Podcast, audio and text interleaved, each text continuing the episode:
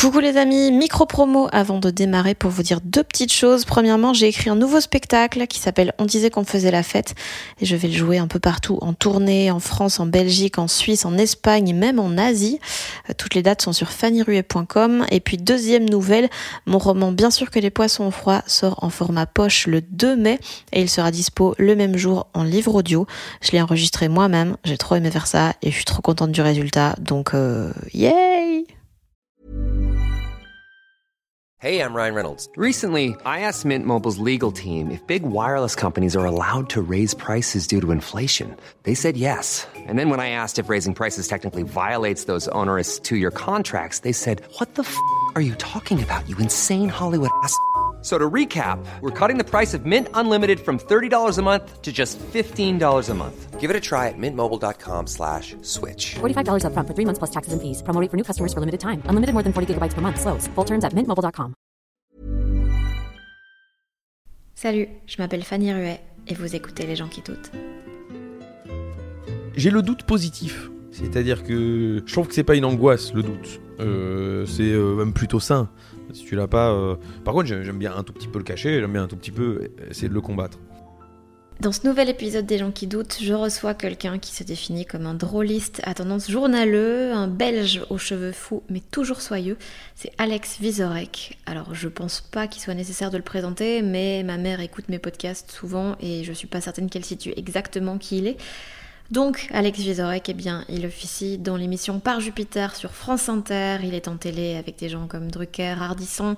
Il a mis un pied dans le cinéma. Il a présenté les cérémonies des Magritte et des Molières. Mais son métier premier, c'est d'être humoriste sur scène. Il a joué son premier spectacle. Alex Vizorek est une œuvre d'art pendant 10 ans. 10 ans, genre c'est quasi mon âge, et il travaille actuellement, euh, enfin, diront les rageux, sur le second spectacle. Donc quand je l'ai invité dans ce podcast, eh bien il m'a répondu que je tombais pile au bon moment, parce qu'en matière de doute, je ne pouvais pas choper mieux qu'entre le premier et le deuxième spectacle. Donc on s'est retrouvé chez lui, à Paris, pour discuter de pas mal de trucs, de ses mille jobs simultanés et du fait qu'il a beaucoup de mal à dire non quand on lui propose des nouveaux projets, euh, de ses co-auteurs avec qui il travaille sur pas mal de choses et de la façon dont ils procèdent entre eux, de son rapport à la scène stand-up actuelle, de la difficulté et de la nécessité de se réinventer, de surprendre quand on fait autant de chroniques par semaine, euh, du fait de parler de soi ou non dans son spectacle, du genre de personne qu'il aimerait devenir ou pas quand il sera plus vieux. J'espère que cet épisode vous plaira. Mais comment ça va déjà? Bien, je suis content. Tu tombes un jour où euh, j'ai enfin commencé à travailler mon deuxième spectacle. Euh, j'ai j'ai- écrit, euh, enfin j'ai j'ai mis en place parce que j'avais 25 pages de notes et, euh, et j'ai commencé à mettre un ordre. Il doit y avoir euh, 20 minutes euh, dans l'ordre. Euh, Peut-être je garderai rien, mais j'ai l'impression d'avoir avancé aujourd'hui, donc je suis un peu de bonne humeur et, euh, et en plein dans la thématique du podcast, puisque j'ai très peu douté depuis les quelques dernières années. Euh, et là, c'est reparti pour le, le- le grand vide, le grand doute. Je, re- je repars à zéro, donc tu as bien choisi le moment. Eh ben, c'est pour ça que je suis là. Mais du coup, mais le, le show, déjà dans les interviews de 2016, tu disais que tu avais commencé à griffonner des idées. Bah, c'est ça. C'est-à-dire que je, je savais. euh, Alors, je crois que 2016, je mentais. Ok. Euh, C'était juste pour rassurer Stéphanie Bataille, qui- à qui j'avais dit que je travaillais. Euh, et puis, je suis parti sur une piste. je voulais faire un spectacle un peu politique sur. euh, la gauche, la droite, un peu. Euh, puis Ruki a sorti une pièce qui s'appelait La gauche, la droite. et, euh, et qui, au fond, reprenait en partie des, des thématiques. J'avais pas travaillé comme un ouf. hein, donc. Puis je me suis dit, voilà, c'est que j'avais pas eu le flair, euh, que j'avais pas trouvé le, le bon. euh, Enfin, j'étais pas dans le temps et des choses, et puis c'est bien fait pour moi. Et surtout, euh, il s'est avéré que j'ai retrouvé un nouveau producteur avec qui on a prolongé le spectacle, que je pense que c'était une bonne idée pour l'amener vraiment au bout des choses, l'essorer complètement, mais de manière chic. Là, c'était le bout du bout. Le bout du bout, bah ouais, mais c'était chic. On a fait un Olympia complet, un Cirque Royal complet. Donc euh, c'est que ça va- c'est qu'il y avait encore euh, de l'eau dans le torchon. Euh, maintenant, je pense que pour tout ce qui est Bercy et Forêt Nationale, ce serait trop. Donc on va effectivement passer au deuxième. Et, et donc, effectivement, ça fait, je dirais, deux ans que j'ai un document qui s'appelle Tome 2 sur mon. Il s'est appelé Nouveau spectacle pendant longtemps. Et puis, il a fallu que je trouve un titre sans. Je voulais pas donner le, le thème, je veux toujours pas le donner. et donc, il a fallu donner un titre pour l'exploitation à Bruxelles, là, en avril. Donc, on l'a appelé Tome 2. Donc, j'ai changé le numéro, le nom du doc. Et effectivement, je me suis replongé dedans et il y avait des thématiques, il y avait des trucs nuls, il y avait des trucs que je- qui m'ont fait rire en, le- en leur lisant. Et donc euh, maintenant, il s'agit de mettre dans l'ordre, de trouver du sens aux choses et puis de. Je suis allé voir deux spectacles récemment et je me suis dit, bon Dieu, euh, il y en a quand même qui, qui chiadent. Je suis allé voir Alex Il Lutz y en a qui quoi? Qui chiade, euh, qui chiadait un truc. qui, qui- Ça se dit pas chiader ah, je, je ne sais pas, j'ai pas de vocabulaire donc. euh. euh, non, ça doit être un vocabulaire un peu. euh, Ok, né- boomer. non, néologistique. euh, D'accord. bah, que tu fais euh, attention à ce que tu fais. Euh, Tu fais ça avec euh, exigence. Euh, Alex Lutz, Ouais. il y a un cheval. Ah, un vrai? Un vrai, deux même. Enfin, c'est-à-dire que tu comprends à la fin qu'ils sont deux, mais il y a un cheval blanc. Euh, donc voilà, c'est quand même. Voilà, il y a du travail. Tu peux pas. Mais Ça te fait quoi de savoir que pendant 10 ans t'as manqué d'ambition ouais, c'est ça, mais vraiment. Moi, non, moi, j'avais un écran. J'étais un des premiers qui avait quand même un truc à trimballer. Tu sais que t'as trop traîné dans ce spectacle quand tu te vantes d'avoir eu un écran. Mais oui, mais votre génération, vous arrivez, vous avez même pas un costume. C'est, ça, ça des baskets. ça. Des, ouais, mais c'est les baskets, les mêmes que vous avez. dans Ouais, la- oui. Donc euh, moi, je, je maintiens que je fais du théâtre. Vous, vous continuez à penser que vous allez dans les bars euh, pour raconter des blagues. Et en même temps, euh, vous, vous avez mis une grande claque sur certains trucs. Donc euh, je veux continuer à faire du théâtre. Pas, pas du cirque, donc il n'y aura pas de cheval ou de zèbre. Mais, et le lendemain, je suis allé voir Bérangère Krief, dont c'était le deuxième. J'aime bien aller voir les deuxièmes Amour, spectacles. Ouais, des gens, pour voir un peu ce qu'ils font. J'avais fait pareil pour Nora Hamzaoui, euh, qui, elle, a rien fait de spécial. Elle, elle a changé de t-shirt. Mais euh, Bérangère, elle fait du cerceau. Euh, donc il y a un cerceau, elle tourne dedans et on sent qu'elle s'est entraînée quoi. Donc je dis qu'est-ce que je vais faire? J'ai proposé du ski nautique mais mon producteur est pas, est pas hyper chaud. Donc je vais trouver quelque chose. Mais tu- au premier degré, t'as envie qu'il y ait un truc un peu spécial en termes de mise en scène, un truc vraiment où les gens se disent Ah mon dieu, dans le, dans le spectacle d'Alex Vizorek, il y avait ça. Tu veux que dans le prochain épisode des gens qui doutent, il y a quelqu'un qui me dise Je suis allé voir le show d'Alex? Ouais. Il y avait. Bah, c'est-à-dire que je suis allé voir François Morel, euh, qui, euh, en matière de je chiade de mon spectacle, euh, c'est très très chic, c'est très élégant. Alors évidemment, on- n'est pas loin du théâtre-théâtre, mais c'est un spectacle où il est seul avec un pianiste pour faire du Raymond DeVos, en tout cas rendre hommage à Raymond DeVos, qui a les textes de lui et les textes de DeVos. Ce qu'il a réussi à rendre contemporain, parce que je trouve, moi, à titre personnel, que DeVos, bon, ça a un peu vieilli. Mhm. on fait plus trop de, de, de- de- comment dire, de chapelet de jeux de mots.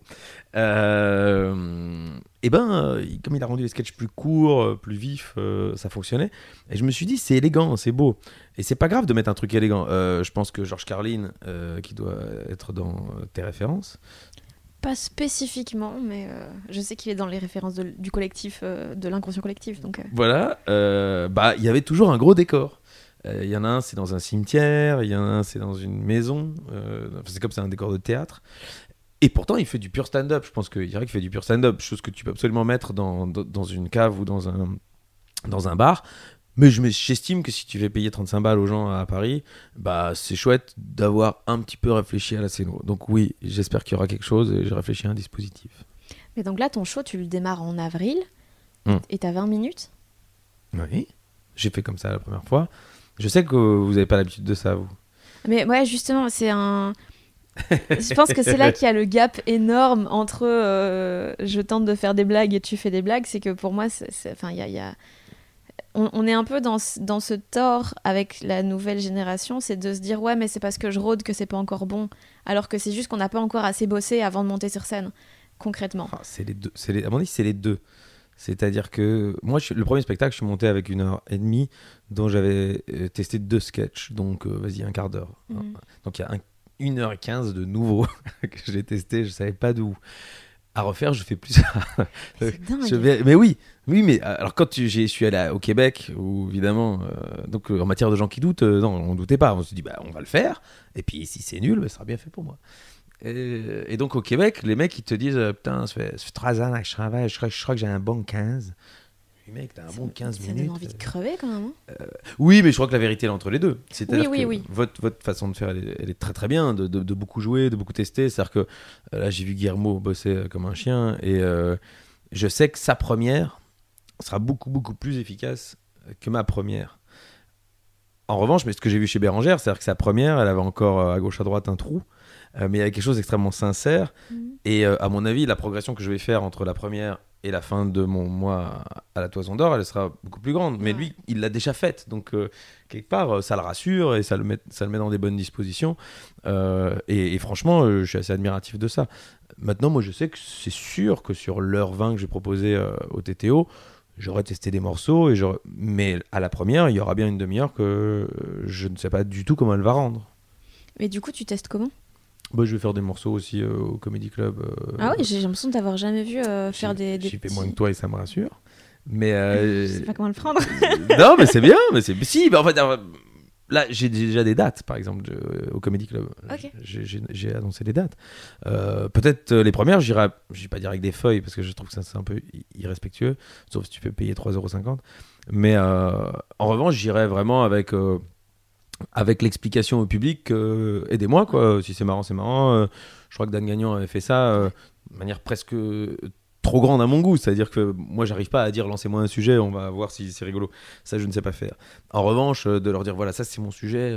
bon, bah, si ça vous fait pas marrer, c'est pas grave. Et en même temps, je crois que le public aujourd'hui, il commence à bien décortiquer l'humour, donc il est assez preneur de ça. Mais c'est vrai que bah, je pense que maintenant qu'on t'a vu sur une demi-heure, les gens ils vont, ils ont envie de te voir sur euh, une heure quinze. Et sans doute, tu auras un quart d'heure qui va être moins fort. Et au début, on va dire oui, c'est pas encore complètement prêt. Bon, ça, on s'en fout. Sauf que tu as ton affiche, tu rentres dans la catégorie de, de ceux qui ont un spectacle.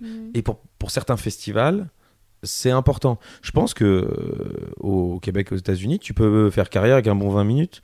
Euh, donc tu seras jamais euh, star du truc, mais comme c'est des espèces de shows où il y a un mec qui fait 5, un mec qui fait 20 et un mec qui fait 50, bah tu peux toujours être celui qui fait 20 et être considéré comme le mec qui a le plus beau 20 minutes du coin. En France, c'est quand même encore un petit peu connoté théâtre, l'humour. Donc effectivement, il faut une idée de spectacle avec ta gueule sur l'affiche. Connoté théâtre? Quand j'explique la différence entre euh, l'humour français et l'humour américain, c'est que en France, l'humour il est né au théâtre, c'est-à-dire c'est Molière, c'est-à-dire que c'est du coup Palmade, c'est les personnages qu'on pourrait Mhm. retrouver dans des pièces. Euh, Et puis on arrive petit à petit à des gens qui parlent directement au public, mais quand même. Moi, j'aime bien monter sur scène avant, euh, m'allonger deux secondes sur scène, euh, vérifier que mes chaussures de scène ne glissent pas sur la scène. Je repasse ma chemise, je me maquille. Euh, alors ça a fait marrer pas mal de ceux qui sont arrivés après, parce que je suis encore un peu de théâtre. Euh, aux États-Unis, euh, l'humour il est né dans les bars. C'est-à-dire qu'à un moment, il y a un- comme les mecs qui parlaient fort, il y en a un qui a dit bah tu sais quoi, je vais prendre un micro et je vais parler plus fort, et puis les autres vous allez m'écouter, puis après ce sera le tour de quelqu'un d'autre.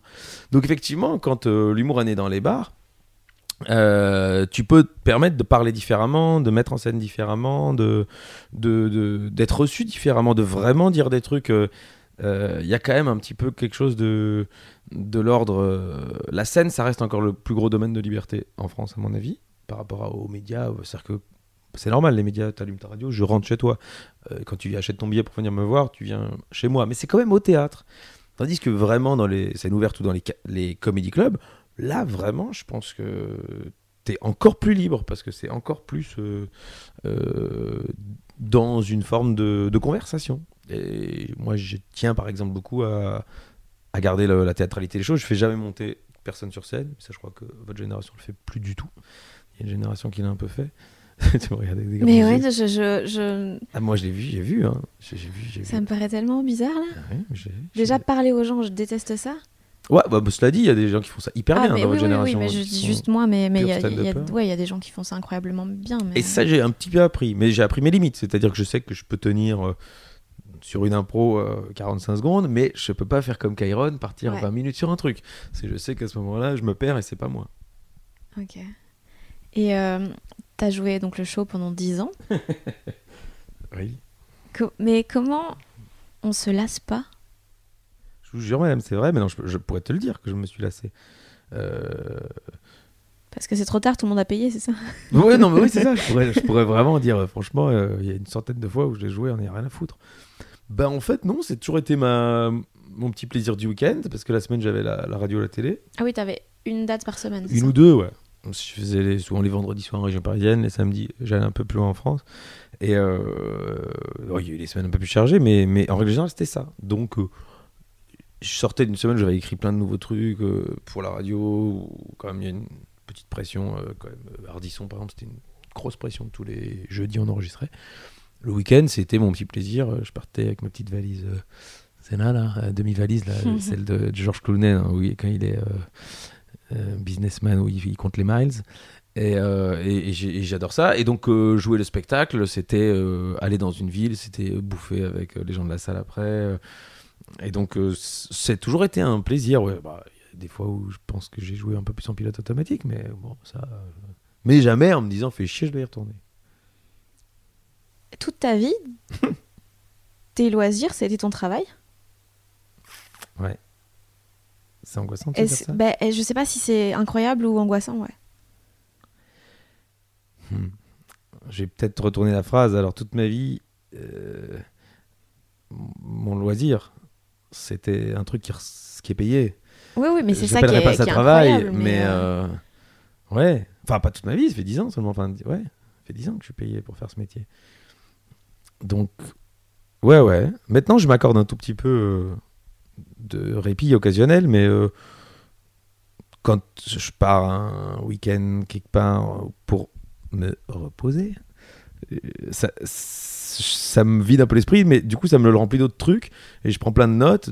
Et en fait, quand je rentre, j'ai envie de, mettre en pratique les notes et de faire des trucs. Donc, il n'y a jamais euh, un moment où ça fonctionne pas, où ça tourne pas dans ma tête, mais je sais pas, je suis seul, non Mais en fait, je, je sais, je sais pas. C'est, ça a l'air à la fois épuisant et à la fois ça a l'air d'être tellement un truc automatique pour toi et c'est juste ton, ton cerveau voit chaque chose comme un potentiel sujet ou un potentiel angle un peu marrant et je pense que c'est juste une, une sorte de gymnastique euh, automatique maintenant mais mais euh, C'est pas tant les angles, parce que comme je parle plutôt peu du, du quotidien ou de, Mhm. de, de, de- de ce que je suis ou de ce que je vis, c'est plus euh, une fois que euh, je suis libre, tiens, j'ai deux heures devant moi, ben, je vais ressortir euh, la guitare, je vais dire, ah ouais, ça fait longtemps que je n'avais pas écrit une chanson, je vais, euh, je vais réfléchir en me disant, putain, j'ai pas rappelé celui-là et on avait une bonne idée de, de pilote, de cours, de programme court, ou, tu vois, ou putain, ce film que ça fait deux ans où j'ai pas avancé, notons quelques idées. En fait, c'est plutôt ça. Et, du coup, des angles, pas vraiment, mais, euh, mais ça arrive aussi hein, que je me dis, tiens, ça par contre, euh, faudrait que j'en parle à un nouveau spectacle. D'où euh, 25 pages euh, que j'ai redécouvertes un peu parce que j'y ai ajouté des trucs, je sais pas, même si c'est 10 lignes par semaine, ce qui est très peu, euh, ça fait 10 idées, on va dire. Bah, au bout de deux ans, ça fait peut-être peut-être 500 idées. Donc, donc, c'est- donc ouais, il y a des trucs à faire.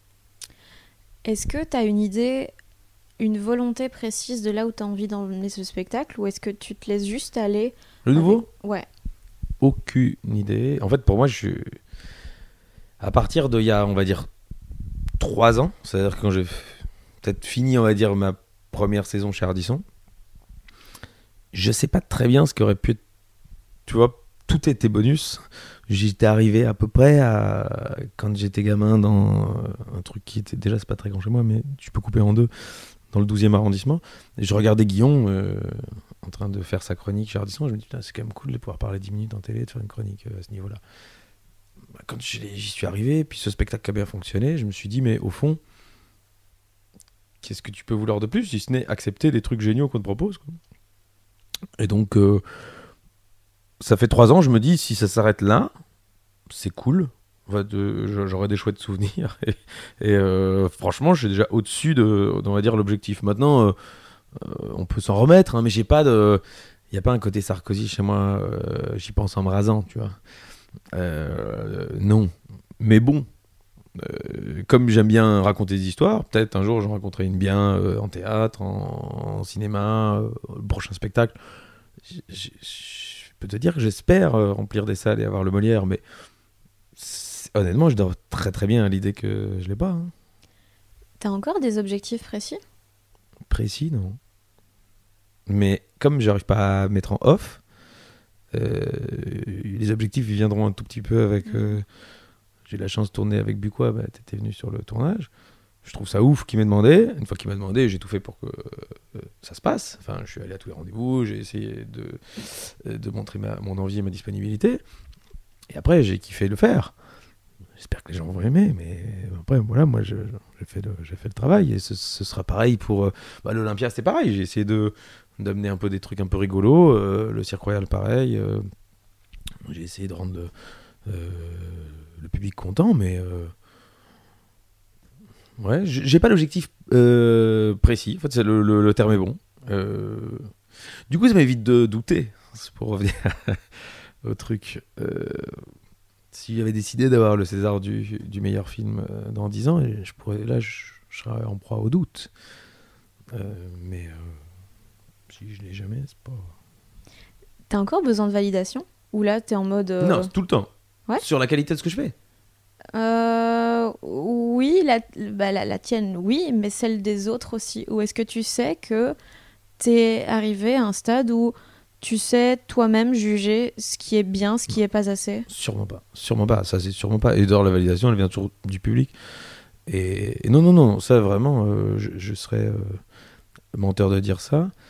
Et, surtout, euh, j'observe beaucoup, beaucoup la, nouvelle génération parce que c'est celle qui est censée me remplacer comme on a pu remplacer la précédente. Donc, moi, ça m'intéresse de savoir comment vous parlez, de quoi vous parlez et d'être euh, d'une certaine manière proche de vous tout en je vais pas essayer de vous singer parce que ça n'a pas de sens. Mais en même temps, de vous comprendre euh, m'intéresse énormément. Je donne souvent l'exemple de Smaïn. Euh, Smaïn qui est. tu vois qui c'est? Je ne sais pas qui c'est. Ah merde. Bah écoute, c'était le premier grand humoriste d'origine maghrébine en France. On est en quelle année? Fin 81, il, était, il a été avec les Inconnus pendant un moment. C'était le- les Inconnus étaient 5, il faisait partie de- des 5. Et puis ils étaient 3. Et ils ont explosé à 3. mais Smaïn tout seul a fait une énorme carrière euh, pendant, on va dire, 5-10 ans. Va dire. Et quand les nouveaux sont arrivés, il s'est dit, mais non, euh, l'arabe de service, c'est moi. Donc quand Jamel est arrivé, quand Ramzi est arrivé, euh, il n'a pas vraiment été sympa avec eux, il leur a pas ouvert la porte, que du contraire. Résultat, quand eux ont réussi, parce qu'ils sont hyper talentueux, euh, eh ben, ils l'ont jamais euh, pris comme euh, le papa euh, dans les films ou le grand frère dans les films.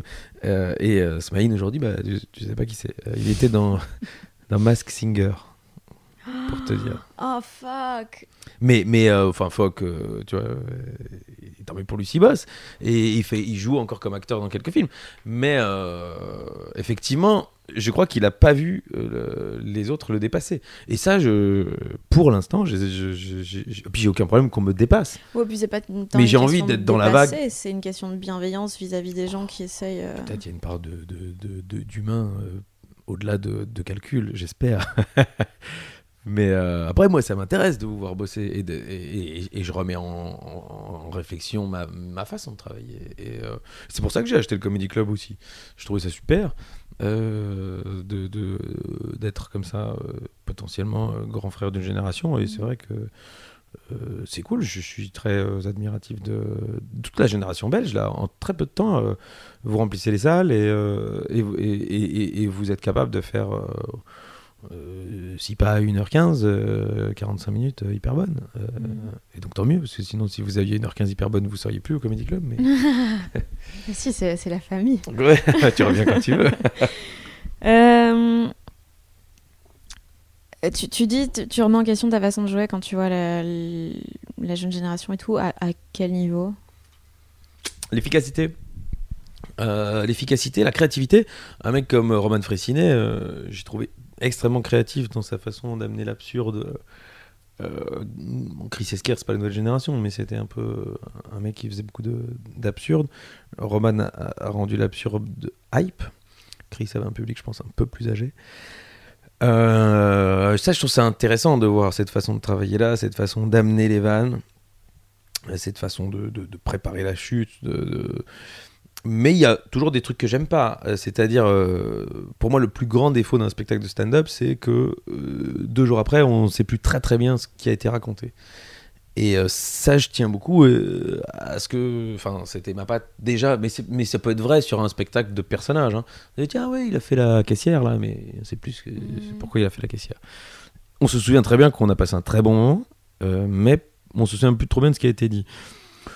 Il s'avère que dans mon premier spectacle, les cases, elles, étaient- elles étaient assez nettes. Et quand Mort à Venise est passé euh, à la télé, euh, j'ai reçu plein de messages euh, sur Arte, fatalement. Peu de gens prennent la risque de passer Mort à Venise. J'ai reçu plein de messages de gens qui me disaient Ah, mais c'était trop cool dans ton spectacle, on se souvenait, machin. Euh, donc voilà, j'aime assez bien l'idée que les gens se souviennent. Donc mais ce que les gens se rappellent de ton spectacle, c'est les œuvres des autres. mais bien sûr, ouais, t'as raison. Mais bien sûr, c'est vrai. J'avais pas pensé. Oui, bien sûr. Enfin, enfin, il se rappelle. Alors oui, oui, non, c'est vrai parce que je reçois aussi pas mal de photos dans les musées. Euh, donc souvent avec des Fontana, parce qu'il y en a beaucoup. Euh, c'est l'artiste qui met des coups de cutter dans des toiles de couleurs différentes. Et, euh, et parfois, il me propose des nouveaux artistes. Il me propose des trucs en disant Mais celui-là, tu l'as pas mis dans ton spectacle. Donc je me dis que si les gens ils rentrent dans un musée d'art moderne et qu'ils pensent à mon spectacle, c'est un peu marrant. Mais, mais donc voilà, donc ça c'est un peu pas tant l'angoisse que j'ai, mais euh, je, je me dis euh, il faut rendre ce spectacle un peu euh, théâtral, intéressant, où il y a des réflexions plus, plus longues que le dîner de juste après le spectacle. Tu parlais pas du tout de toi dans le premier. Mhm. Est-ce que c'est un truc que tu envisages de faire ou ça t'intéresse toujours pas? La question c'est est-ce que toi ça t'intéressera? Euh, Du coup, les grands artistes, je me suis dit que ça devait intéresser des gens. hein. Euh, ici, un tout petit peu plus. Parce que la thématique est plus transversale. Donc, euh, j'en suis Thématique donc que tu ne veux pas dévoiler. que je ne veux pas dévoiler, mais on va dire, le précédent c'était l'art. C'est comme si, par exemple, ici je faisais la joie. On va dire la joie. Bon, j'ai ma joie, mais il y a la joie chez tout le monde. Donc euh, voilà. Donc dis transversal, il y a la joie dans l'art aussi. Donc je parlerai sans doute encore un peu d'art. Mais euh, mais voilà. Donc ça c'est, euh, ce sera un tout petit peu plus personnel, mais je pense qu'on a décelé assez bien qui j'étais euh, au sortir de, euh, du, du- tu n'es pas obligé de parler de toi pour qu'on sache qui tu es. Donc je pense que Un gauchiste ah, un sale go- non, c'est ah, c'est alors c'est pas le spectacle qui décelait ça. Euh, là, je suis sur Tout un tract, je suis sur un tract de la CGT. Bah, J'espère que ma mère va pas tomber dessus. Et on va faire un spectacle de soutien à la caisse de grève euh, organisé par la CGT. Euh, et donc je vais chanter avec Guillaume Meurice et Frédéric Fromet ce mercredi. Donc il y a mon nom sur un tract de la CGT. Euh, je trouve ça super, d'une certaine manière, parce que je trouve que la, lutte en soi, elle est bien. Après, je savais pas qu'il y avait marqué CGT juste à côté, après, c'est- cohérent. Mais bon, je suis membre d'aucun syndicat, mais ça me fait plaisir d'aller faire la fête pour les soutenir. Au-delà de ça, le spectacle était totalement apolitique. Du coup, euh, j'ai eu 4 étoiles dans l'humanité et j'ai eu 4 étoiles dans Valeurs Actuelles. Et ça, c'est rigolo, parce que je sais pas très bien quoi en tirer comme conclusion sur moi-même. En revanche, je pense que humainement, tu peux déceler des trucs. Tu vas voir Gaspard Proust, on parle pas toujours de lui, mais tu sais à peu près comment il est. Tu vas voir Alex Vizorek, je pense aussi. Euh, après, il y a des gens qui parlent très très profondément d'eux. Thomas Wiesel, qu'on aime beaucoup euh, tous les deux, va jusqu'à raconter euh, le fait qu'il ne peut pas avoir d'enfant. Euh, ça, je trouve ça extrêmement intime, mais euh, plutôt intéressant. Enfin, c'est-à-dire Mhm. que dans la perspective où si tu parles de toi, tu parles des autres, euh, ça, me, ça, ça me va. Mais euh, je, je suis pas trop, trop dans cette euh, veine-là en écriture. Je dis pas que j'y viendrai jamais. Peut-être Tu seras un vieillard. et troisième que- spectacle s'appellera Moi. C'est ça. Alex Vizorek. Les dessous du succès. Moi. Ouais. Comment je suis devenu un humoriste ringard. Et, et donc voilà, oui, c'est rigolo. Mais c'est vrai que votre génération, vous partez de n'importe quoi parlant de vous, quoi. Alors, euh, ce matin, j'ai eu un ongle incarné. Je crois que j'en fais un 5 minutes ce soir. Ça va être assez intéressant. Ouais, mais là tu prends l'extrême aussi.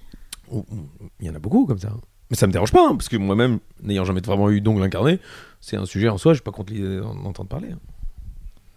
C'est pour ça que je trouve que Roman, par exemple, a des, a des prémices euh, plutôt originales. Oui. Oui. Ça, j'aime bien. Enfin, j'ai toujours pas vu le spectacle complet, mais euh, Moi non plus, on va dire, mais j'ai vu beaucoup de morceaux, et, y compris euh, dans, la, dans la salle.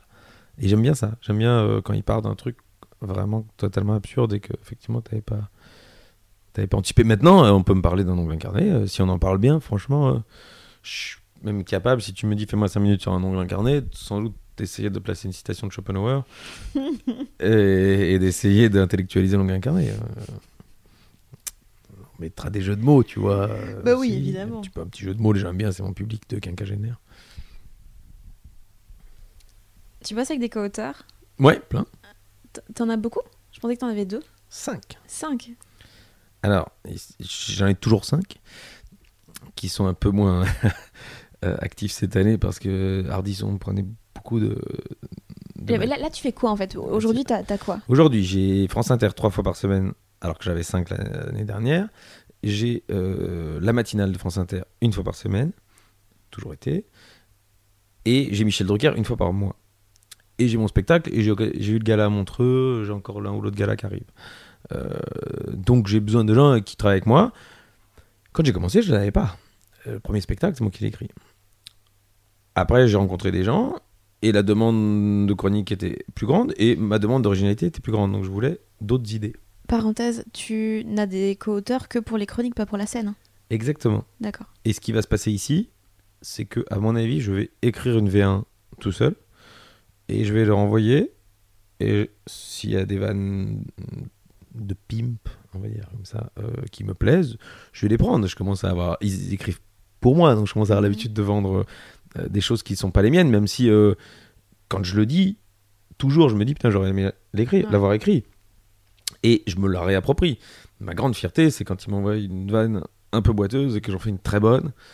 Et là, je me dis, bah voilà, ils m'ont fait la passe décisive. euh, C'est pour ça que tu travailles pour moi et pas l'inverse. non, mais parfois, ils- alors non, parce qu'en plus, oh, c'est du coup une bande de potes. C'est des gens qui n'ont pas envie d'être sur scène pour, euh, je réfléchis, la plupart, pour ne pas dire tous. Euh, donc, donc vraiment, ils sont plutôt à dire putain, bien vu, parce que je, sentais bien que j'avais la bonne idée de départ, mais je suis pas arrivé à la formuler, et tu l'as bien formulée. Euh, après, il y, a des- punchlines nickel que j'ai- rien à changer, juste je trouve qu'elle est hyper bonne. Après, c'est moi qui fais ma sauce, parce que euh, je suis pas une machine à punchline, j'essaye quand même dans mes chroniques du matin, notamment, d'avoir un fil conducteur, donc je les intègre à une histoire. Donc voilà, j'arrive encore à faire mon à, avoir ma plus-value. Et de toute façon, c'est l'écrit, moi, qui m'intéresse le plus. Et donc, les gens me disent, mais pourquoi tu prends des co-auteurs? C'est ça qui t'intéresse le plus bah, Parce que je trouve ça assez super que euh, qu'on puisse élever le niveau en étant ensemble. Euh, c'est con ce que je veux dire, mais euh, je prends souvent l'exemple de Rembrandt qui avait un atelier. Quoi. Le mec qui disait, bah, tu vas me faire un peu un mec qui marche dans le noir là. Oh, Moi, je viendrai terminer le mec parce que c'est ça que les gens vont regarder. Mais autour, bon, vous me mettez deux, trois trucs et ça ira très bien. Mettez un chandelier là et je reviens dans une heure. Ben, c'est un peu ça que je fais avec mes chroniques, toute proportion gardée quant à l'impact historique qu'aura mon travail par rapport à celui de Rembrandt. Euh, c'est quoi ta. Vu que tu dois écrire du coup pour pas mal d'émissions, euh, que, que tu as énormément de, choses à, produire, à mettre ensemble quand tu bosses avec les, co- les co-auteurs, c'est quoi ta, ta route. Enfin, pas une routine, mais comment est-ce que tu. C'est quoi ton processus d'écriture? Tout le monde ne travaille pas sur tout. Euh, quand j'ai présenté les Magritte, par exemple, et les Molières, j'avais Christophe Bourdon qui, lui, est assez féru de réalisation. Donc, les capsules qu'on a coécrites à quatre, c'est lui qui les a réalisées. Donc, parfois, il disparaissait, il allait faire un storyboard pendant que nous, on écrivait le, le discours de l'un ou l'autre mettant ou euh, les punchlines du mien. Euh, mais habituellement, euh, pour France Inter l'après-midi, deux d'entre eux sont très actifs et me- m'envoient des choses vers midi. Pierre Cherette Pierre Churette et Landive, que vous pouvez suivre sur Twitter. Ouais. Eux m'envoient des trucs. Je fais ma soupe euh, pour faire le journal, qui est à peu près un enchaînement de punchline. Donc euh, là, je, je prends ce qu'ils me donnent, je- j'essaye de leur donner un- une idée de journal. Je trouve moi-même des sons aussi, euh, je trouve moi-même des vannes. Et, et donc ça, je fais ma soupe avec ça. La partie sketch, on la coécrit souvent avec quelqu'un dans le bureau. Pareil pour le sketch de départ. Euh, J'aime toujours bien donner euh, l'ordre de début en fait. Et je pense que la meilleure façon de bosser, c'est celle de la chronique du matin. C'est-à-dire qu'on est lundi soir, je sais ce que je vais faire comme thématique demain, je leur écris, voilà ce que je vais faire comme thématique demain. Peut-être faites-moi des vannes sur euh, ça, ça, ça, ça. Euh, et entre 8h et minuit, moi je fais ma papote et ça arrive, eux m'envoient les trucs à minuit. J'intègre, le lendemain je termine complètement le truc. Je me lève euh, plutôt vers 6h du mat et euh, à 9h c'est prêt. Et, et donc euh, parfois il y en a un qui me dit, euh, parce que en fait je- c'est pas des, je les ai pas enfermés dans ma cave. Donc euh, il y en a toujours un qui me dit, Parce que bah, ça coûte beaucoup trop cher d'avoir une cave à Paris. bah, déjà, euh, c'est pas rentable. euh, et puis c'est illégal, je crois. Euh, ouais, je sais, c'est vrai que c'est con de s'arrêter à ça. Mais, euh, mais donc, ouais, ouais, donc euh, J'adorerais les avoir sous la main en permanence. Tu ouvres un placard, tu sais, trouvez-moi des vannes. Mais, euh, mais pour finir, euh, les moyens technologiques actuels, je sais que je crois qu'un mec comme Desproges, était dans les premiers à avoir des fax ou des trucs comme ça pour envoyer des, des trucs avec les gens avec qui il bossait. Euh, nous, ici, c'est quand même cool. On s'envoie un mail, pouf, je dois même pas les appeler. je donne mes consignes et puis ils me renvoient des trucs et puis je prends, je prends pas. Donc, c'est la méthode de travail. Personne s'en est jamais plainte. Je pense que je les rémunère euh, assez bien pour que personne se plaigne. Donc ça c'est hyper important. De toute façon, si, tu rémunères pas bien tes auteurs, euh, ils vont écrire pour d'autres. Euh, Et, puis euh, j'essaye aussi de les, de les mettre sur des projets euh, annexes quand on me demande des trucs, développer des, des émissions de télé, de, de machins comme ça. Moi j'ai pas toujours le temps de le faire. Et puis eux sont après les meilleurs pour savoir ce dans quoi je, je serais bon. Quoi.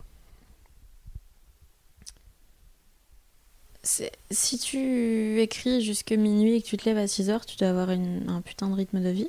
C'est juste le lundi soir. Ah d'accord, ok. Tu te touches le reste du temps. Euh, bah déjà vers minuit et 15. Ouais, hein, ouais, la comme base. ça, on essaye d'aller vite, hein, comme ça on peut dormir un peu plus Mhm. longtemps. Euh, et j'ai eu un rythme de vie de merde euh, pendant les quelques années, il y a 4-5 ans, parce que je faisais les pré-matinales, donc le 6h55, le lundi, le mardi, donc ça c'est quand même une sacrée année, ça te nique un peu déjà la semaine. Euh, puis en temps tu joues, temps t'as un truc. Pour...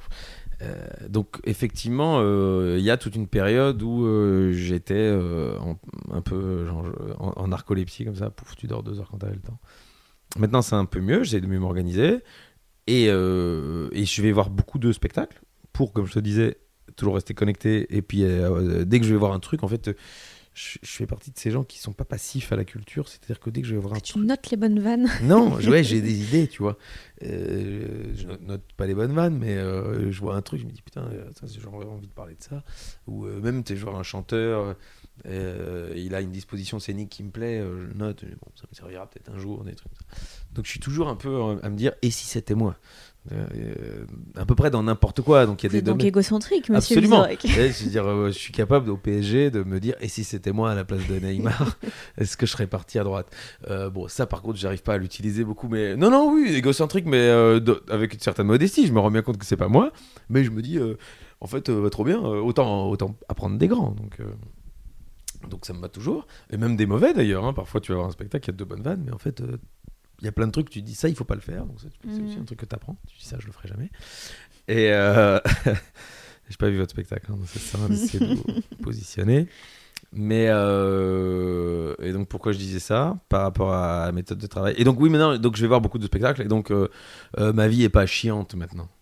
Elle l'a été un peu. Euh, Enfin quand je dis chiante, elle a été un peu euh, la tête dans le sable. Moi j'adorais ce sable parce que c'était euh, la matière de travail et puis c'était le plaisir au fur et à mesure les choses tombent, le café serré, c'était quand même super en Belgique d'être face aux politiciens belges, puis pouf France Inter qui arrive.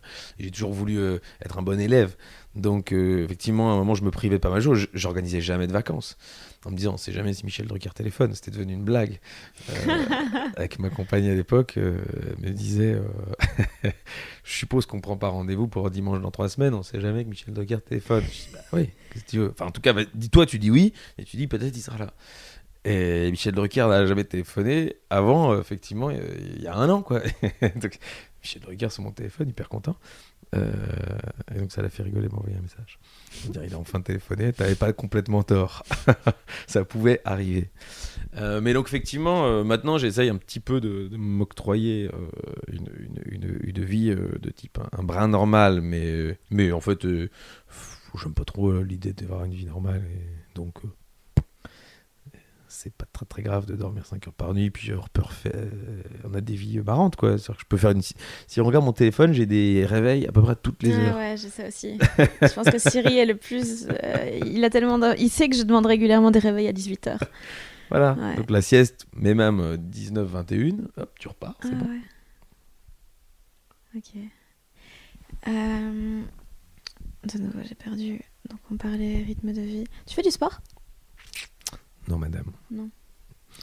Non, ça c'est vraiment un truc. Je le regrette, hein, je me suis inscrit à la salle de sport il y a deux ans avec Charline. J'ai fait trois sketch. séances L5, donc euh, n'a pas rentabilisé. Euh, J'arrive pas bien, je trouve ça chiant. Euh, J'aime bien les jeux. Euh, donc euh, faire un foot ou Ouais. un squash, je pourrais le faire. Mais euh, j'ai peur de me blesser. Ça a l'air con, mais en fait. C'est pour ça que j'ai arrêté le foot. Moi, j'avais Ouais. peur de tomber malade, de devoir annuler des shows. Ah oui, ouais. Parce que bon après les gens ils disent bon t'es pas non plus une star mais c'est justement mon, mon corps il est pas prêt je peux très très vite me, me casser une connerie euh. Et donc il faudrait que je fasse de la natation ou de la course à pied ou de la salle c'est quand même mortellement chiant quoi ouais. mais il faudrait hein. Ce matin j'ai mis une vanne sur Twitter euh, parce que Brad Pitt a fait un super discours euh, en recevant un, un prix hier franchement il était hyper drôle et, et j'ai tweeté en disant merde, euh, je m'étais juré que le jour où Brad Pitt ferait des bonnes vannes, je me mettrais à faire des pompes. Euh, donc c'est aujourd'hui et j'en ai pas fait aujourd'hui. Mais il faudrait, c'est pas grand chose d'en faire 20 le Bah, matin. vas-y, là. Ouais. T'as vu, il n'y a pas beaucoup d'espace. Non, tu mais pas. si, si, si, euh, je vais quand même te montrer un truc. C'est pas comme si j'avais pas investi occasionnellement dans des, tu vois, dans des, dans des objets. Est-ce que t'as des petits haltères? Exactement. Oh là là, mais quel des, homme des petits haltères. euh, Mais ils qui- prennent la moitié de ton appartement. Quoi ça? Ils prennent la moitié de ton appartement. Euh, déjà, euh, mais j'utilise, tu vois, ils sont bien cachés derrière. Ouais. Honnêtement, on peut pas dire que je les utilise très souvent. Et en fait, c'est la rigueur qui me manque. Mais Euh, J'aime coup, bien, moi, la vie où tu te dis, bon, demain, tu fais ça à 21h, bah super, ok. Mais si tu me dis, tu fais ça tout le temps à 21h, tous les jours, euh, ça va me faire chier. Et donc, le sport, est un peu- c'est un peu là-dedans, quoi. En fait, t'arrives à avoir une rigueur professionnellement, mais pas pour le reste, c'est ça? Même pas, parce que, par exemple, la vie de Charline, euh, euh, si tu veux parler d'une vie euh, sisyphienne hein, de l'humour, euh, euh, chaque fois je lui dis, fais des trucs. Alors, dès qu'elle prend une demi-cuite un mardi, euh, ça lui nique toute la semaine. Donc, euh, bon, parce qu'elle est à 7h55 à l'antenne, et puis elle est à 18, 18 17h à l'antenne. Je sais bien que je connaisse mes horaires.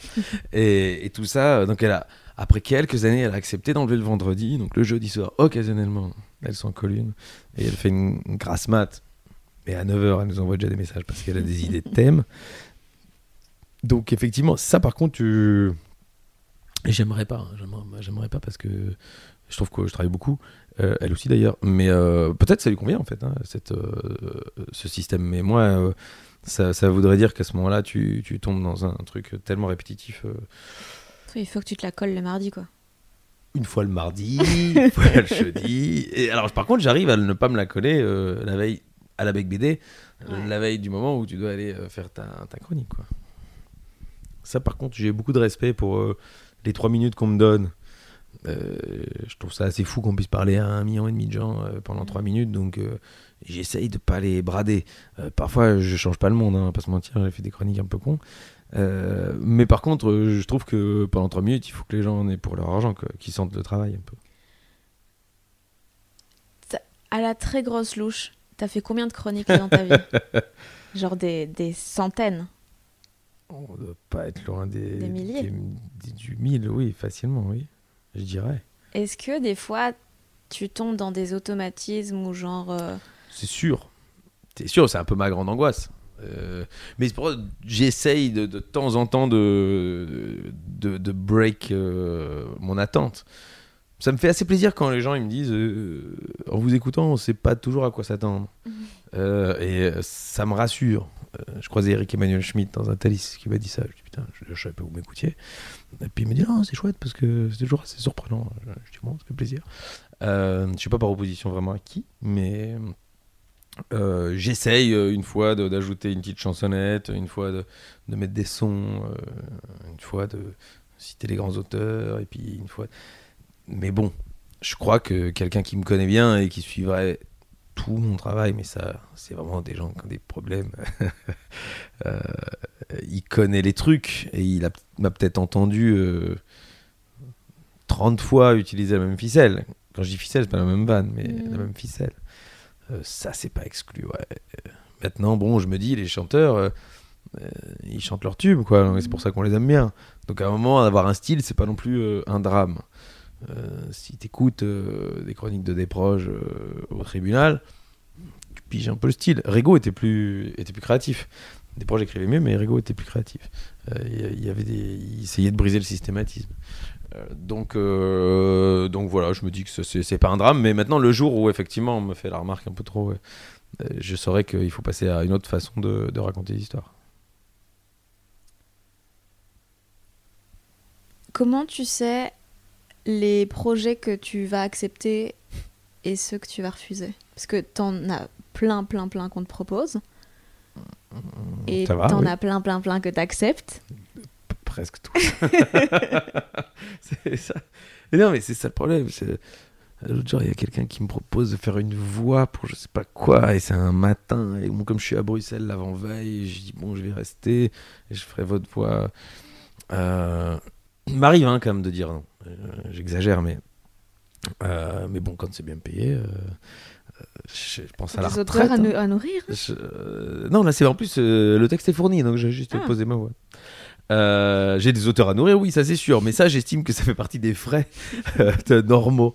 Euh, mais après, non, non, j'anticipe une forme de retraite. J'anticipe vraiment l'idée qu'à un moment, les gens ne voudront plus de moi parce qu'il y a d'autres trucs, parce que voilà, ça, ça, après, je crois que ça va me mettre un petit coup. hein, je fais un peu comme ça, comme si c'était un cycle de vie normal, mais à un moment, bah, je crois que mon système, on l'aura compris, et puis il y a quelqu'un qui arrivera avec un nouveau système, une nouvelle écriture. Quand j'ai vu arriver Guillermo et sa façon d'écrire, me suis dit, waouh, euh, je, je ne sais pas faire ça, et, et c'est vraiment intéressant à faire. Coup de bol, mon public un peu âgé trouve qu'il parle trop vite, donc euh, je suis encore. Et son public à lui trouve que tu parles pas assez de ta bite. Exactement, donc on arrive encore à être assez complémentaires, à se partager un certain public. Euh, il y aura un peu plus de cul dans le, dans le deuxième. Oh là là. Bah oui, j'ai l'impression que ça plaît aux gens. Bon, alors, parler de ma bite. Enfin, parler d'une bite. peut-être ce sera la mienne. Il y aura pas de cheval, mais. Il n'y aura pas de cheval, mais il y aura peut-être une tub. C'est Baffy qui était arrivé déguisé en bite. Pardon Non, il avait déguisé. fille, Non, Baffy, fille, Laurent est-ce Il avait déguisé quelqu'un du public en bite. Et il le faisait courir. C'était très rigolo. Très rigolo. Euh, alors, le spectacle de Baffy, par exemple, là, en matière de créativité, c'était quelque chose. Je crois que ça marchait pas à tous les coups parce qu'il fallait des bons clients, parce qu'il emmerdait tout le monde dans la salle. Donc, euh, chacun avait une responsabilité. Enfin, il faisait une espèce de, de grande fanfare. C'est original. Euh, de quoi on a parlé, je sais plus. Euh, des, pro- des projets. Donc je dis, je dis, je dis, enfin en fait oui. Et c'est pour ça que de temps en temps, je suis obligé de mettre des, des croix dans mon agenda pour dire là, tu pars. Euh, et en fait, c'est nouveau, hein, ça c'est quelque chose. je- je- Et donc on, après les Magritte, j'avais dit à mes auteurs. euh, on, on finit l'année un peu en roue libre, on est un peu tranquille, il n'y avait plus que la radio et, et Ardisson, parce que déjà, il y a quand même du travail. mais- Et je crois, trois semaines, un mois après, on m'appelle pour les Molières. Et je dis, mais vous êtes fous, c'est dans deux mois. Ils t'ont appelé deux mois à l'avance. ouais. T'étais leur plan Z. C'était le sketch d'ouverture, j'étais leur plan 1000, tu vois. euh, je pense que tout le, tout le monde y est passé. Enfin, tout le monde a refusé. Et euh, oui, à demi-mot, ils m'ont dit, ouais, c'est pas faux. Et, euh, J'exclus pas qu'ils me refassent le coup cette année, hein, mais j'ai pas le temps vraiment cette année, donc c'est une vraie excuse, c'est mon spectacle, mais euh, c'est pas impossible. Que là, je sais pas où ils en sont. Ils commencent toujours, à mon avis, à vouloir Lucchini, puis descendent, Berre, de, de, Gallienne, de Dienne, euh, puis moi. Donc, euh, donc voilà. Et euh, je sais plus ce que je racontais. Et oui, donc, ils m'appellent pour les Molières. Et je dis non, et je réponds vraiment au téléphone. hein. Euh, Ah, c'est hyper gentil, super flatté, euh, mais vraiment l'année prochaine avec plaisir. Mais cette année, en deux mois, c'est pas possible. J'ai mis huit mois pour faire les Magritte. Euh, ils m'ont dit ouais, bien sûr. On- je vous rappelle dans deux jours. Donc j'écris, je, je me vois revenir dans le bureau. Je dis à Charline, je m'a proposé les Molières, ça fait trop plaisir, mais t'inquiète, je les ferai pas. Et euh, elle me dit bah oui quand même, hein, c'est beaucoup de travail. Et donc j'écris un mail à mes, au- mes co-auteurs en leur disant bah, les gars, chapeau pour notre travail au Magritte en général parce qu'on m'a proposé les Molières, donc à vous aussi. Donc voilà, je vous dis juste que je vais refuser. euh, J'espère que personne m'en veut. Les deux, qui, euh, il y en a un qui me répond non non bah ouf, c'est Pierre Charette, il me dit ouf, on a déjà travaillé comme des chiens. Julien Demarche qui répond bah dis donc pour une fois que tu refuses un truc, c'est quand même fou. Et Christophe Bourdon qui dit bah c'est comme tu veux. Et puis, je rentre chez moi. Je me dis, putain, les fucking Molières, quoi. C'est quand même, il y a deux cérémonies en France. quand même, Ils font bander, César et les Molières. Bedos, j'étais dans la salle pour Bedos, pour Lutz. Je me suis dit, quand même, c'est la classe d'être là. Bon. Et je regarde mon fameux agenda. Et je vois une semaine où il y a marqué Italie. Je dis, mec, c'est à trois semaines avant les Molières. Je dis, je peux pas aller me dorer la pilule en Italie en passant une semaine à me dire que j'aurais pu faire les Molières. Donc, J'ai rappelé le lendemain, j'ai rappelé les auteurs, j'ai dit est-ce que vous êtes disponible cette semaine-là? On dit oui, j'ai rappelé la production, je dis si vous me louez une- un appart à Paris pendant une semaine et que mes auteurs peuvent venir, euh, je le fais. Ils m'ont dit oui. Et Donc t'as écrit une cérémonie en, trois, en une semaine? Alors, eux, on, on a travaillé. Enfin, eux, moi, on a dû tourner les trucs, tout ça, mais euh, oui, en, en- en même pas deux mois. Ça, c'est sûr, en même pas deux mois. Euh, mais bon, voilà. Il y avait des codes qu'on avait déjà un peu assimilés, heureusement, au Magritte. Mais ouais, ouais, on a bossé comme des chiens, oui. Après, c'est plus facile d'avoir des gens pour remettre. À Paris, t'appelles, machin, il dit, ah oui, j'arrive. Encore, pas tout le monde. hein. Mais euh, à Bruxelles, c'est compliqué. hein. D'appeler des acteurs français pour leur dire bah, Vous venez passer le week-end, vous allez remettre un Magritte. Quoi? C'est comme un César, mais c'est pour que les Belges, comme ça on est sûr qu'on gagne. Euh, donc, voilà, ça c'est plus compliqué. Mais, euh, mais du coup, voilà, effectivement, cette semaine en Italie, euh, je l'ai jamais faite. Mais euh, j'ai présenté les Molières, donc euh, je trouve ça un peu. Je, je trouve, tu vois, c'est plus- chic, je Mhm. préfère. Quand est-ce que tu as compris qu'il se passait un truc et que probablement que tu n'allais plus avoir à courir après les projets et qu'ils allaient venir à toi tout seul Ça, je le pense toujours pas. Ah ouais? Mais euh, ouais, ouais, vraiment, vraiment. J'ai fait des trucs euh, où les projets sont venus et je les ai loupés. J'ai fait une lecture d'une pièce de Ruquier, mise en scène par Patrice Lecomte, avec Michel Aumont. Donc Ah oui, j'avais entendu parler de c'est ça. assez surprenant. C'est-à-dire que tu as tout le monde autour de toi, Michel Aumont qui te donne la réplique, Lecomte, Ruquier, Dumontet. J'ai du mal lire, j'ai du mal faire. Euh, en tout cas, ça s'est pas du tout fait. Michel Aumont est mort. ça se fera pas. T'as vraiment très mal lu. Est pas mort dans les jours qui ont suivi, hein, sinon j'aurais pris sur moi. Euh, mais donc voilà, donc euh, tu fais des trucs comme ça, tu doutes tout le temps. Euh, j'ai le doute positif, je crois. C'est-à-dire que je trouve que c'est pas une angoisse le doute. C'est même plutôt sain. Si tu l'as pas. Par contre, j'ai- j'aime bien un tout petit peu le cacher, j'aime bien un tout petit peu essayer de le combattre. La fois où je me suis arrêté, j'étais en bagnole et j'écoute un message vocal.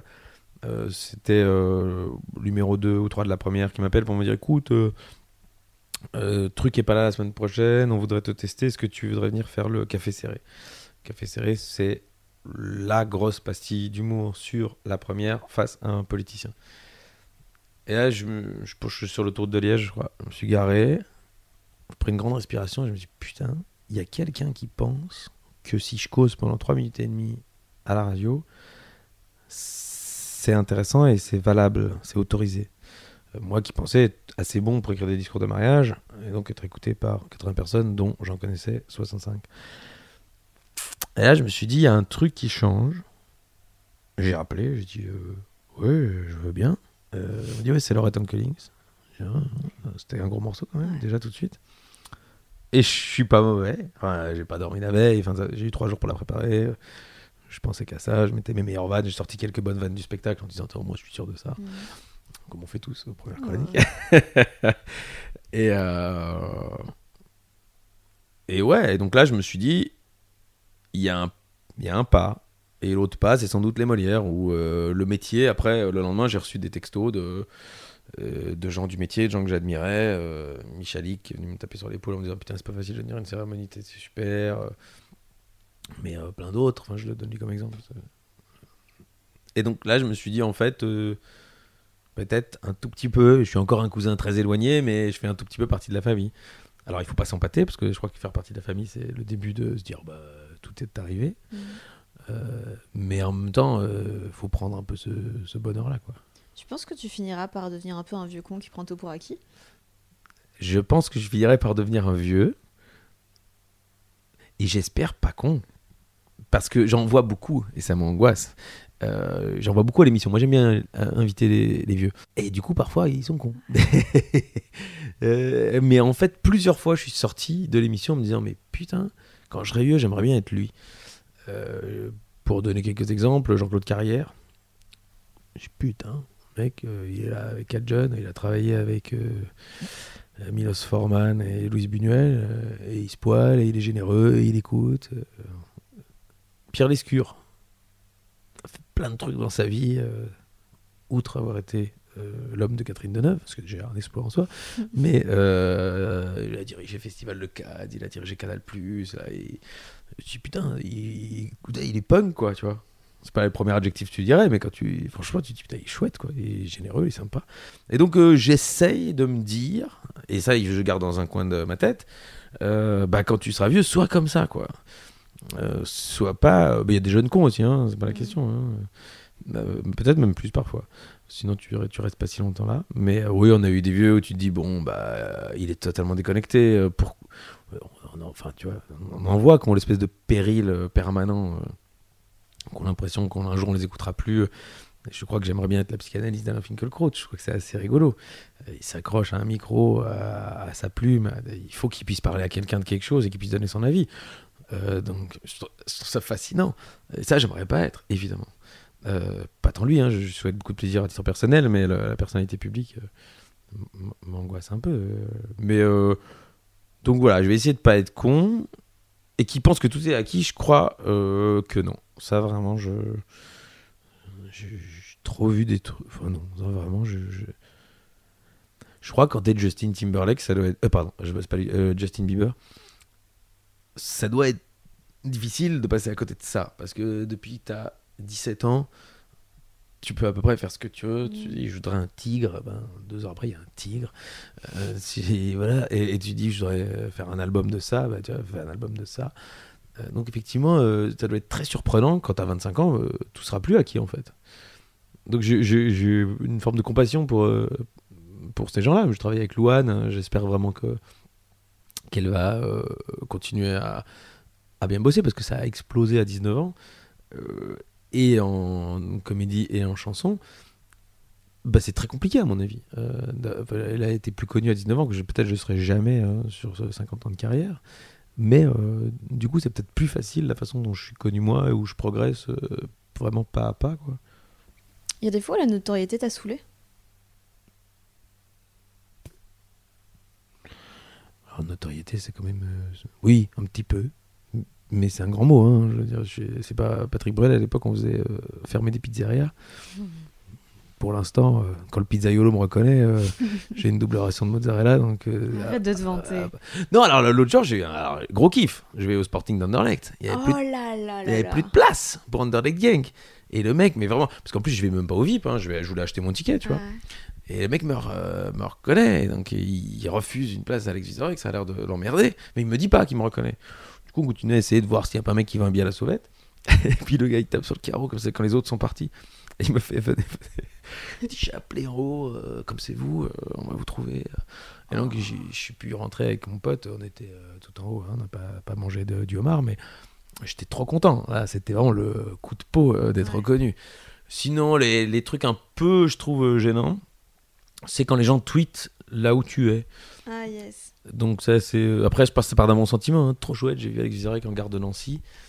Bon, euh, bah oui, c'est vrai. Alors, du coup, ça arrive parfois que c'est pas vrai. Alors que tu Ah, dois t'expliquer, évidemment. Qu'est-ce que tu foutais à Ajaccio J'ai jamais été à Ajaccio de ma vie. Euh, oui, mais il y a un mec qui l'a mis, tu vois, mais il a dû voir un blond de dos et il s'est dit que c'était moi. Euh, donc voilà. Mais euh, donc oui, ça c'est un petit peu, tu te dis, bon, c'est pas nécessaire. Mais de, de vrais, vrais, vrais soucis de, de, de- de notoriété, non, non. C'est plutôt sympa, les gens ils sont plutôt gentils avec moi.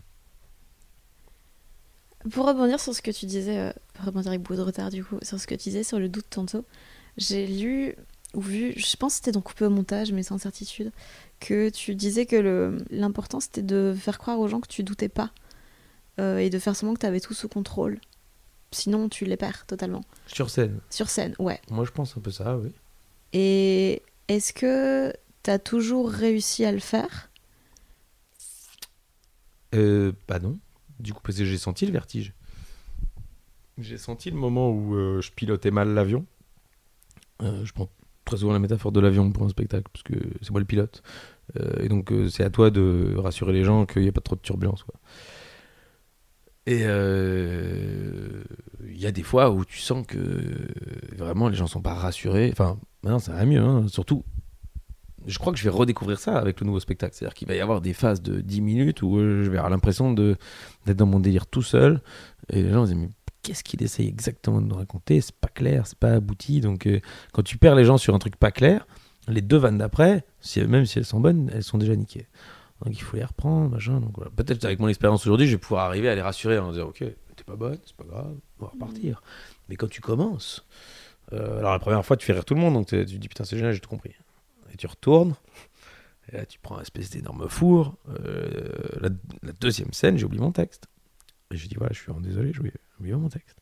Et ça, ça m'est plus jamais arrivé parce que cette espèce de. Tu vois, tu vois, tu vois du noir passer comme ça. Et tu fais non, non, je fais pas ça pour ça. Et en fait, tu reviens avec un. Alors, du coup, j'ai joué dix fois le sketch que j'avais joué la première fois. Celui-là, au moins, je savais qu'il était bon. Et donc, en fait, j'ai compris qu'il fallait apprendre à la scène aussi, euh, une fois que j'avais joué mon texte. Mais alors, faut le faire plein de fois. Et puis, tu commences seulement à essayer d'en faire un autre. Et, et puis, un jour, tu trouves que t'es bon et tu tombes dans une salle qui n'avait pas prévu de te voir. J'ai fait des espèces de salles où ça dîne. C'est insupportable. Euh, du coup, aujourd'hui, ça, c'est le luxe de choses que je peux refuser. Mm. Mais euh, quand ça dîne, euh, au début, on te dit bah, tu vas prendre un peu de pognon pour aller jouer là. Tu dis trop Des bien. corpos dans des hangars. Voilà. Euh, bah, ça, euh, le roi de la vanne l'explique Ouais, assez ouais. bien. c'est vraiment ça.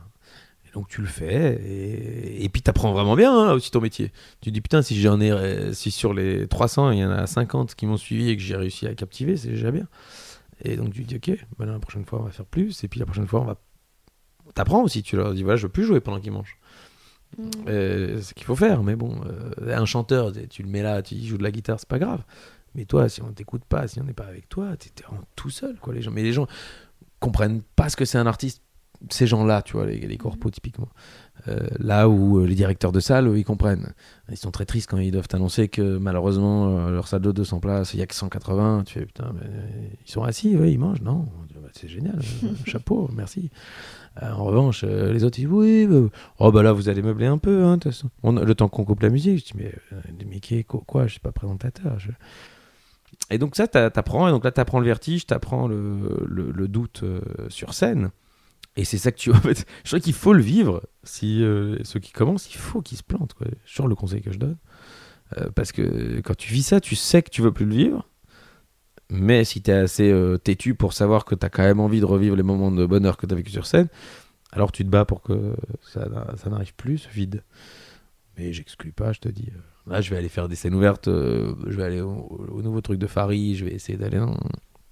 J'ai dit oui à des trucs, One More Jokes, des trucs comme ça, je n'ai jamais trop fait. Je pense que les gens, ils savent pas bien qui je suis, tu vois. Le mec, il va dire, Ah, on a beaucoup de chance, vous l'écoutez sur France Inter. Non, il est là. Ah, C'est Alex Vizorek. Qui c'est Et pourquoi il l'annonce comme étant un génie Et donc, euh, j'ai tout à, tout à apprendre euh, des mecs d'avant quand on fait 5 minutes exceptionnelles. Et moi, je vais arriver avec du nouveau matériel. Mais euh, je suis content. Je suis content de, re- re- de revivre ça. Avec un tout petit peu le confort de me dire, bon, c'est pas grave si je me plante. Quand tu débutes, c'est à chaque fois la fin de ta vie. Euh, maintenant, c'est bon, c'est pas grave si je me plante, je le sais. Il y a des choses que tu aurais fait différemment dans ta carrière euh, si tu avais le regard, le recul que tu as maintenant? Compliqué à dire. J'aime jamais trop dire ça parce que, pour finir, il y a des, je crois qu'il y a des rendez-vous que j'ai ratés, mais qui m'ont permis de mieux les réussir après. Donc, euh, première fois où je fais 4 jours de point-virgule, je suis très correct les deux premiers jours, très mauvais le troisième, et vraiment excellent le dernier. Et donc, euh, à la fin, je demande au régisseur, je dis, mais Dumontet, il est venu euh, Ouais, il est venu. il est venu euh, vendredi. C'était donc le mauvais jour. Du coup, il n'a pas pensé une demi-seconde à me prendre. Euh, Walter, à l'époque, il l'avait vu une demi-heure, je sais pas où. Pouf, il l'a trouvé génial. Ben, j'ai raté ce rendez-vous avec Jean-Marc, que j'ai retrouvé par ailleurs sur plein d'autres trucs après. Peut-être, si j'avais été bon à ce moment-là, j'aurais peut-être gagné un peu de temps, mais du coup, j'aurais peut-être pas pu euh, rencontrer juste pour rire, qui a été et euh, la meilleure chose qui me soit arrivée et la pire. Euh, mais grâce, sens que le timing était mauvais. grâce à, ouais, ouais, exactement, grâce à la pire, j'ai rencontré Thierry Suc et aujourd'hui, je suis extrêmement heureux avec ce producteur-là. Donc, donc voilà, je, je, je pense que je ferais Ouais, il y a peut-être deux trois chroniques que j'écrirai autrement, hein. ça, ça peut-être, mais je crois que c'est en ayant des. Je me- je m'excuse très volontiers. J'ai eu une ou deux fois un genre de, souci ou shitstorm. Si je suis pas compris, j'estime pas que c'est de la faute des gens. Même s'ils manipulent le fait qu'ils m'ont pas compris. hein. Je pense que la, la plupart euh, m'avaient bien compris. Mais ils trouvaient que j'attaquais Macron, donc euh, du coup, euh, j'étais une ordure. Euh, j'avais mal expliqué, je m'étais pas prémuni assez de, de, de, l'utilisation de ce que j'allais dire, bien fait pour moi. Euh, je me suis excusé très volontiers, mais euh, plutôt que de m'excuser, je voulais expliquer l'humour. Je voulais expliquer pourquoi j'avais fait une faute dans mon écriture. Et pourquoi, bon, bah, quand on fait ce métier-là, qui bon, c'est pas non plus la mine, c'est pas non plus le trapèze volant, mais quand même on est un peu sur un fil, et que de temps en temps on est du mauvais côté, et puis ça arrive, et euh, on a tué personne a priori, quoi. Rassure-moi, si c'était une interview, c'était pas un échange, parce que j'ai beaucoup parlé tout seul. C'est pas. On a dit que t'étais égo- égocentrique. C'est vrai. Tu vois, moi, je m'attendais à ce que tu me poses des questions et tout sur ma vie, mais que dalle, tu vois. Ouais. Moi, je, je, Pourtant, je j'en ai plein, mais je trouve je ça viens en. France, je viens à Paris, je viens dans ton appartement. C'est vrai. Et tu prends même pas la peine de me demander comment ça va, si tu vois. voulais boire quelque chose. Ah, ah, putain, c'est vrai. Et j'ai même pas bu. Je non, oui, c'est une interview. C'est quoi le truc qui te fait encore le plus peur dans ta carrière aujourd'hui? Ça s'arrête. Là, je suis dans une phase où, où l'angoisse, elle est plutôt euh, euh, dans ce que je vais livrer. C'est-à-dire que euh, là, les salles, elles m'ont, elles m'ont acheté le spectacle deux fois plus cher que le précédent. Euh, il n'est pas écrit. Euh, mais j'ai des dates, j'ai un agenda, des- je sais que je vais travailler. Moi, j'ai toujours été. J'ai discuté de ça avec Blanche Gardin. Euh, elle, elle me dit je prends pas un spectacle à plus de six mois parce que je sais pas si j'aurai encore envie de faire ce métier dans six mois. Je dis mais moi je suis l'opposé. Euh, en fait, je prends des trucs le plus loin possible, comme ça je me dis au moins je ferai ce métier jusque là. Et donc euh, effectivement on a donc on a rigolé parce qu'effectivement on a tout à fait euh, une autre gestion de, de, l'angoisse. Elle elle a un level plus grand, hein, je pense, mais euh, en tout cas sur ce domaine-là.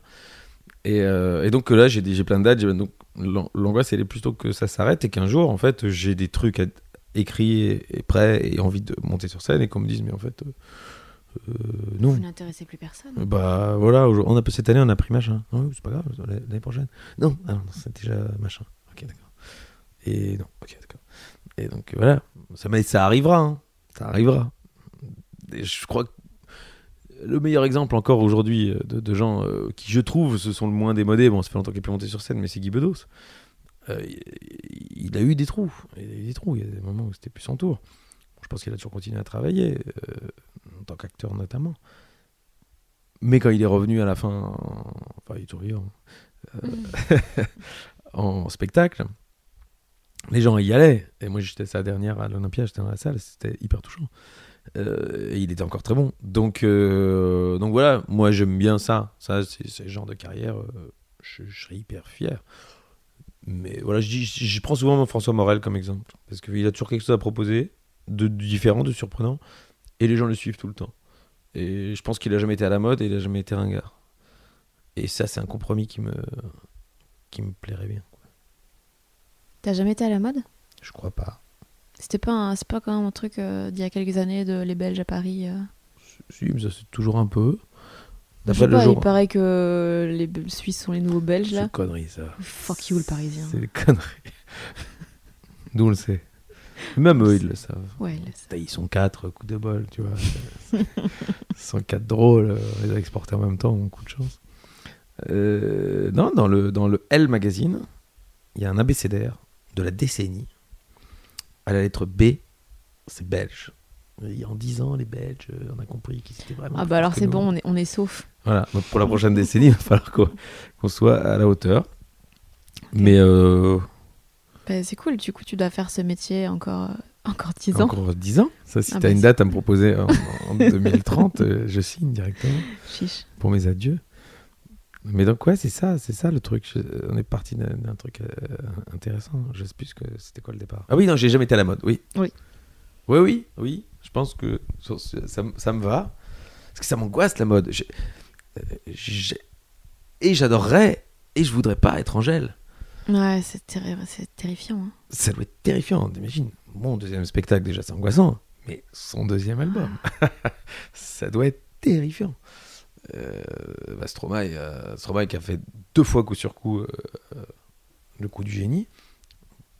Je crois qu'il a raison là de, de- de s'arrêter. Euh, Je, je- je la suis, je- Christine and the Queen. je- c'est pas facile. De... Là, bon, moi, euh, j'ai fait un spectacle qui a bien marché pendant 10 ans. Bon, je, peux, je peux faire un deuxième euh, tranquille. Mais si t'as été le numéro 1, le top, je, sais- je- je sais pas à qui je pense comme humoriste, mais Fari, par exemple. Euh, bah, Ferrari, bon exemple, Ferrari. Ça, Jérémy, Jérémy, il a ramé 10 ans. Et je, et je pense que c'était en partie parce qu'il n'était pas assez bon, et en partie parce que c'était pas à son tour. Et puis quand il a explosé, ça a explosé. Mhm. Et il a super bossé son deuxième, Ouais, c'est un taffeur de dingue. hein. qui est bien assuré. Et je crois, il est en train de préparer la- le troisième. Ouais, il fait le rodage. Et, et je crois, d'après ce qu'il met comme photo, mais les échos que j'ai aussi, euh, ça se passe plutôt bien. Euh, donc je crois vraiment que, que chaque fois, il voudrait pas se décevoir et décevoir les gens. Donc ça, j'aime bien ce côté combatif là. Qu'est-ce que t'aimerais que les gens euh, retiennent de, de ce que tu fais? De, de toi. Ben, Là, ça fait très t'es mort si je demande de retenir de toi, mais... euh, Euh, en vrai, j'ai aucun, aucune angoisse de postérité. Ça pourrait paraître Mais idiot je parce parle que- pas de postérité, mais genre, euh, t'as envie qu'on dise quoi de ton travail en fait? Genre, je suis allée voir le spectacle d'Alex Vizorek, le deuxième, et ben, Ah, euh... ah bah alors le, le- le deal avec le public, c'est que c'est qu'ils passent un bon moment pendant une heure et demie, tu vois, et que et que euh, estiment qu'ils en ont eu pour leur argent, et le public va voir beaucoup plus de spectacles qu'avant, donc ils ont même de quoi comparer. Et cette année, euh, au TTO, il y a, il y a trois One, euh, il y a Ron John, il y a Guise et il y a moi, donc ils auront de quoi comparer. Pour peu qu'ils soient abonnés, ils ont vu les trois. Donc j'ai pas envie qu'ils estiment que l'un des trois dont on aurait pu se passer et que ce soit le mien. Euh, Mais au-delà de ça, euh, de temps en temps, ce que je trouve assez touchant quand d'autres humoristes me citent, euh, c'est pas du tout une demande que je fais aux gens. je trouve ça toujours assez touchant quand ils disent euh, Ça m'a fait marrer, la première qui a fait ça, et je, je dis Écoute, non, tu vas arrêter tes conneries, c'est Laura Lone. Dit Ah, mais je t'écoutais à la radio, euh, quand je- pas quand j'étais petite, mais c'est pas loin de ça. Je dis Merde, meuf, euh, ça va. Euh, Il a commencé trois ans et demi avant toi. Euh, mais au fond, j'ai c'était déjà vieux. et moi, je l'ai dit à Thomas VDB et à Ben, tu vois. Et alors, il s'avère que j'étais effectivement un peu plus âgé qu'elle, mais. euh, Ah, Thomas VDB et Ben ouais, moi, je les écoutais sur France Inter euh, quand j'étais au cours Florent, en train de me dire est-ce que j'aimerais pas faire ce métier, tu vois. Et je trouvais brillant en chronique. Donc, euh, il y a une chronique de Thomas VDB face à Boutros Boutros Rally, qui est vraiment très très drôle parce que. Il lui conseille de regarder des films avec Miu Miu. Ça a l'air comme ça idiot. Il y a que des trucs avec des doubles. Vraiment, je crois que c'est vraiment la première idée que tu as quand tu veux créer une chronique face à Boutros Boutros Rally, c'est celle-là et tu dis, bah, j'en mets une, ou tu dis non, je fais pas. 4 minutes. 4 minutes de euh, trucs en double. ça m'avait fait tellement rire. Et évidemment, comme la tête de Thomas suffit à faire rigoler, euh, ça marchait très très bien. Donc voilà, je regardais ces gens-là. Donc euh, si de temps en temps, il y a quelqu'un qui me dit... euh, euh, Bertrand Hucla là, de, de Brute, il, il m'a cité dans son portrait euh, parmi les gens qui écoutaient. Je trouve ça hyper flatteur. Et donc ça, ça, je trouve ça pas mal parce que je- comme j'ai pas de gosse et je je n'ai pas du tout vraiment envie d'en avoir. Tu ne fais que semer des citations. C'est-à-dire? Plutôt que d'avoir des enfants, t'as des, petits Euh, bouts de ton cerveau. Euh, Non, c'est-à-dire que. Tu me prends vraiment plus prétentieux que je suis. Euh, en fait, ce qui m'ennuie dans, dans une part de gosse, c'est, c'est pas m'occuper d'un chiard ou, tu vois, ou de laisser une trace de mon passage sur Terre, de rien à foutre. Euh, ce qui m'ennuie, c'est la transmission. Euh, parce que je trouve ça chouette de pouvoir transmettre des trucs et éventuellement les trucs que tu penses qui sont les meilleures parties de toi. Et donc, effectivement, quand je transmets, un- même volontairement ou involontairement, euh, je, trouve, euh, je trouve ça plutôt chouette. Mais, euh, mais voilà, ça, s'arrête là. Et si on peut, s'il y en a deux, trois qui, qui, font ce métier parce qu'ils m'ont vu parce que ça les a motivés, je suis ravi. Après, ce qu'on retiendra de moi, j'aime bien la question hein, parce que je crois que ça, ça raconte toujours quelque chose sur quelqu'un. Mais par exemple, après, je- au début, je trouvais ça formidable. Moi, j'étais gamin, les, listes de trucs, tu vois. Donc, euh, par exemple, être dans le Molière du meilleur spectacle ou être, euh, avoir son étoile à Hollywood, tu vois, tu dis, je, vais rester. Sauf qu'en fait, quand le cinéma n'existera plus et qu'à un moment on se dira, bah, ça n'a aucun sens, c'est obsolète, bon ben, elles vont disparaître, tu vois, les étoiles. Et on s'en foutra des acteurs, les mecs qui marcheront sur des noms dont ils se souviennent même. Ah, y a un mec qui a fait euh, 10 films formidables dans les années 60. Au fond, et, euh, à, part Mozart et De Vinci, tu vois, tu peux citer 100 personnes qui ont marqué l'humanité. Le reste, euh, si on a déjà été humain et sympathique lors de son passage, bah c'est déjà bien. J'espère que l'épisode vous a plu. En description, vous trouverez comme d'habitude toutes les références faites dans la discussion et les liens pour suivre Alex sur les réseaux sociaux et via son site pour retrouver toutes les dates de spectacle. N'hésitez pas à vous abonner à ce podcast pour recevoir automatiquement chaque nouvel épisode des gens qui doutent. Et vous pouvez aussi me suivre sur les réseaux sociaux pour être tenu au courant si, par exemple, on enregistrait un épisode en live. Par exemple, je ne sais pas, le 1er mars. Donc voilà, n'hésitez pas, Fanny Ruet sur Facebook, Twitter, Instagram. Bisous When you make decisions for your company, you look for the no-brainers. If you have a lot of mailing to do, stamps.com is the ultimate no-brainer. Use the stamps.com mobile app to mail everything you need to keep your business running with up to 89% off USPS and UPS. Make the same no-brainer decision as over 1 million other businesses with stamps.com. Use code PROGRAM for a special offer. That's stamps.com code PROGRAM.